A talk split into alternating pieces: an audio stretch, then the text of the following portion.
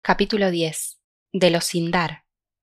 Ahora bien, como ya se dijo, el poder de Elwë y Melian aumentó en la Tierra Media, y todos los elfos de Beleriand, desde los marineros de Círdan hasta los cazadores errantes de las montañas azules más allá del río Gelion, reconocían a Elwë como señor.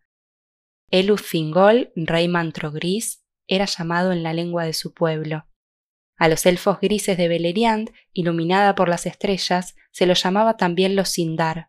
y aunque eran moricuendi bajo la égida de Thingol y por mediación de las enseñanzas de Melian se convirtieron en los más hermosos, los más sabios y los más hábiles de todos los elfos de la Tierra Media. Y al cabo de la primera edad del encadenamiento de Melkor, cuando en toda la tierra había paz y la gloria de Valinor había alcanzado su cenit, vino al mundo Lucien, la única hija de Thingol y Melian. Aunque casi toda la Tierra Media estaba sumida en el sueño de Yavanna, en Beleriand, bajo el poder de Melian, había vida y alegría, y las estrellas brillantes resplandecían como fuegos de plata, y allí en el bosque de Neldoreth nació Lucien, y las blancas flores de Nifredil se adelantaron para saludarla como estrellas de la tierra. Sucedió durante la segunda edad del cautiverio de Melkor que los enanos llegaron por sobre las montañas azules de Ered Luin a Beleriand. Asimismo se llamaban Khazad, pero los Sindar los llamaban Naugrim, el pueblo menguado, y Gonirrim, maestros de la piedra. Lejos, hacia el este, estaban las más antiguas viviendas de los Naugrim, pero habían excavado para ellos grandes estancias y mansiones, de acuerdo con el estilo de los enanos, en las laderas orientales de Ered Luin, y a esas ciudades las llamaban Gabilgazol y Tumunsaar. Al norte de la gran altura del monte Dolmed se levantaba Gabilgazol, que los elfos traducían como Belegost, vale decir Grande Burgo. Y al sur había sido excavada Tumunsaar, llamada Nogrod por los elfos, morada hueca. La mayor de las mansiones de los enanos era Khazad Dum, la caverna de los enanos, Adotron en lengua élfica, que luego en los días de oscuridad se llamó Moria pero se encontraba lejos en las montañas nubladas, más allá de las vastas leguas de Eriador, y a los elfos les llegó solo como un nombre y un rumor de las palabras de los enanos de las montañas azules.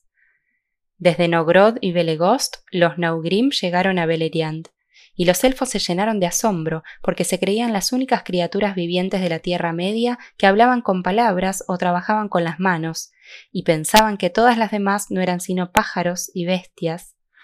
pero no alcanzaban a entender una palabra de la lengua de los Naugrim, que les sonaba engorrosa y desagradable, y pocos eran los Eldar que lograron dominarla. Pero los enanos aprendían deprisa y en verdad estaban más dispuestos a aprender la lengua élfica que a enseñar la suya a los de otra estirpe. Pocos de entre los Eldar fueron nunca a Nogrod o Belegost, salvo Eol de Nan el Moth y Meglin, su hijo. Pero los enanos traficaban con Beleriand y construyeron un gran camino que pasaba bajo las salientes del monte Dolmed y seguía el curso del río Ascar, cruzando el Gelion en San Athrad, el vado de las piedras, donde aconteció luego una batalla. Siempre fue fría la amistad entre los Naugrim y los Eldar, aunque el beneficio recíproco era considerable, pero en aquel tiempo las querellas que los separaron no habían ocurrido aún, y el rey Singol les dio la bienvenida pero en días posteriores los Naugrim se mostraron más amigos de los Noldor que de cualesquiera de entre los demás elfos u hombres, a causa del amor y la reverencia que sentían por Aule, y estimaban las gemas de los Noldor por sobre toda otra riqueza. Ya en la oscuridad de Arda habían llevado a cabo los enanos grandes obras, porque aún en los primeros días de los padres habían tenido una maravillosa habilidad con los metales y las piedras, pero en aquellos tiempos antiguos preferían trabajar el hierro y el cobre, antes que la plata y el oro. Ahora bien, Melian tenía mucha capacidad de previsión, como era propio de los Mayar, y cuando hubo transcurrido la segunda edad del cautiverio de Melkor, le comunicó a Fingol que la paz de Arda no duraría para siempre. Pensó él, por lo tanto, cómo se construiría una morada real y un sitio resistente, si el mal había de despertar otra vez en la Tierra Media, y buscó la ayuda y el consejo de los enanos de Belegost. Ellos los dieron voluntariamente, pues no estaban fatigados en ese entonces y se sentían ansiosos por realizar nuevas obras. Y aunque los enanos siempre pedían un precio por todo cuanto hacían, fuera con deleite o con esfuerzo, en esa ocasión se dieron por pagados. porque Melian les enseñó mucho de lo que ellos querían aprender, y Fingol los recompensó con muchas bellas perlas. Estas se las había dado Kirdan, pues se recogían en abundancia en los vados de la isla de Valar, pero los Naugrim nunca habían visto nada semejante y los tuvieron en alta estima. Había una tan grande como un huevo de paloma y que brillaba como la luz de las estrellas en la espuma del mar. Ninfelos se la llamó, y la cabecilla de los enanos de Belegost la consideró más valiosa que una montaña de riqueza. Por lo tanto, los Naugrim trabajaron mucho y de buen grado para Thingol, y le hicieron mansiones parecidas a las de ellos, profundamente excavadas en la tierra, donde corría el Esgalduin y dividía Neldoreth de región, se levantaba en el medio del bosque una colina rocosa, y el río fluía debajo. Allí construyeron las puertas del palacio de Thingol y levantaron sobre el río un puente de piedra que era el único camino de acceso. Más allá de las puertas unos pasajes anchos descendían a estancias y cámaras talladas en la roca viva, tantas y tan grandes que la morada fue llamada Menegroth, las mil cavernas. Pero los elfos también ayudaron en los trabajos, y elfos y enanos juntos, cada cual con su propia actividad, llevaron allí a cabo las visiones de Melian, imágenes de la maravilla y la belleza de Valinor, más allá del mar. Los pilares de Menegroth habían sido tallados a semejanza de las sayas de Orome, tronco, rama y hoja, y estaban iluminados por linternas de oro. Los ruiseñores cantaban allí como en los jardines de Lorien, y había fuentes de plata y cuencos de mármol y suelos de piedras de múltiples colores. Figuras talladas de bestias y de pájaros corrían sobre los muros, o trepaban por los pilares o atisbaban entre las ramas entrelazadas con muchas flores. Y mientras los años transcurrían, Melian y sus doncellas llenaron los recintos de cortinados tejidos en los que podían leerse los hechos de los Valar y muchas de las cosas sucedidas en Arda desde un comienzo, y la sombra de las cosas que todavía habrían de ser. Esa fue la mansión más hermosa que haya tenido rey alguno al este del mar. Y cuando la construcción de Menegroth estuvo acabada y hubo paz en el reino de Thingol y Melian, los Naugrim siguieron viniendo de cuando en cuando desde las montañas y traficaban en el país. Pero rara vez iban a las falas, pues detestaban el sonido del mar y temían mirarlo. A Beleriand no llegaban otros rumores o noticias del mundo de fuera. Pero mientras la tercera edad del cartuberio de Melkor se acercaba, los enanos se sintieron perturbados y acudieron al rey Thingol diciendo que los Valar no habían desarraigado por completo el mal del norte y que ahora el resto, multiplicado en la oscuridad, volvía nuevamente y merodeaba por todas partes. Son bestias salvajes, dijeron, en la tierra del este de las montañas, y vuestros antiguos parientes que habitan allí huyen de las llanuras y las colinas. Y antes de que mucho tiempo transcurriera, las malvadas criaturas llegaron a Beleriand por pasajes abiertos en las montañas o desde el sur a través de los bosques oscuros. Eran lobos o criaturas que tenían formas de lobos y otros seres salvajes, de la sombra. Y entre ellos estaban los orcos, que luego llevaron a la ruina a Beleriand. Pero eran todavía pocos y precavidos, y se contentaban con olfatear los caminos de la tierra, esperando a que el Señor regresara. De dónde venían o qué eran, los elfos no lo sabían entonces, y pensaban que quizá eran avari, que se habían vuelto malvados y salvajes en el descampado, conjetura no demasiado errada, según se dice. Por lo tanto, Fingol pensó en hacerse de armas que antes no había necesitado, y al principio los Naugrim las forjaron para él, porque eran muy hábiles en esas labores, aunque ninguno de ellos sobrepasaba a los artesanos de Nogrod, de quien Estelcar el herrero era el de mayor renombre raza guerrera desde antaño, los Naugrim luchaban con fiereza contra quien quiera que los dañara, servidores de Melkor, Eldar, Avari o bestias salvajes, y también, y no pocas veces, contra los enanos de otras mansiones o señoríos. Los Sindar, por cierto, no tardaron en aprender de ellos el arte de la herrería, pero en el arte de templar el acero los Naugrim nunca fueron igualados, ni siquiera por los Noldor, y en la fabricación de cotas de malla de anillos eslabonados que los herreros de Belegost hicieron por vez primera, la artesanía de los enanos no tenía rival. En este tiempo, por tanto, los Sindar estaban bien armados y espantaron a todas las criaturas malignas y tuvieron paz otra vez. Pero las armerías de Fingol estaban repletas de hachas, lanzas y espadas, y altos yelmos y largas cotas de malla resplandeciente porque las cotas de los enanos no se derrumbraban nunca y siempre brillaban como recién pulidas. Y eso fue bueno para Thingol en el tiempo que estaba por venir. Ahora bien, como ha sido contado, un tal Lengüe de las huestes de Olwe abandonó la marcha de los Eldar en el tiempo en que los Teleri se detuvieron a orillas del río Grande, al borde de las tierras yermas de la Tierra Media. Poco se sabe de los caminos que siguieron los Nandor, a quienes él condujo por el Anduin abajo. Algunos, se dice, habitaron por largo tiempo en los bosques del valle del río Grande, y algunos llegaron por fin a la desembocadura y allí habitaron junto al mar, y otros, abriéndose camino por Ered Nimrais, las montañas blancas, llegaron de nuevo al norte y penetraron en el páramo de Eriador, entre Ered Luin y las distantes montañas nubladas. Pues bien, este era un pueblo de los bosques, y no tenían armas de acero, y la llegada de las bestias salvajes del norte los llenó de espanto, como lo declararon los Naugrim al rey Thingol en Menegroth. Por tanto, Denethor, el hijo de Lengüe, al tener noticias del poderío y la majestad de Thingol y de la paz que había en ese reino, reunió en una hueste a las gentes dispersas y las condujo por sobre las montañas a Beleriand. Allí Thingol les dio la bienvenida como a parientes perdidos que regresan después de un largo tiempo, y ellos habitaron en Osiriand, la tierra de los siete ríos.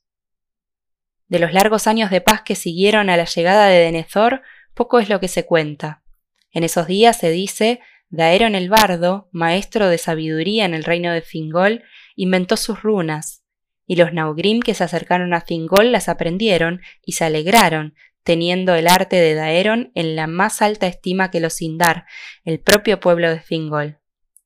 Los Naugrim llevaron las Kirth hacia el este por sobre las montañas y así llegaron al conocimiento de muchos pueblos, aunque los Sindar apenas las utilizaron en los registros de las crónicas hasta los días de la guerra, y gran parte de lo que se guardaba en la memoria pereció en las ruinas de Doriath. Pero poco hay que decir de la beatitud y de la vida placentera antes de que concluyan, pues las obras bellas y maravillosas, mientras duran todavía y es posible contemplarlas, son su propio testimonio, y sólo cuando están en peligro o se quebrantan para siempre pasan a las canciones.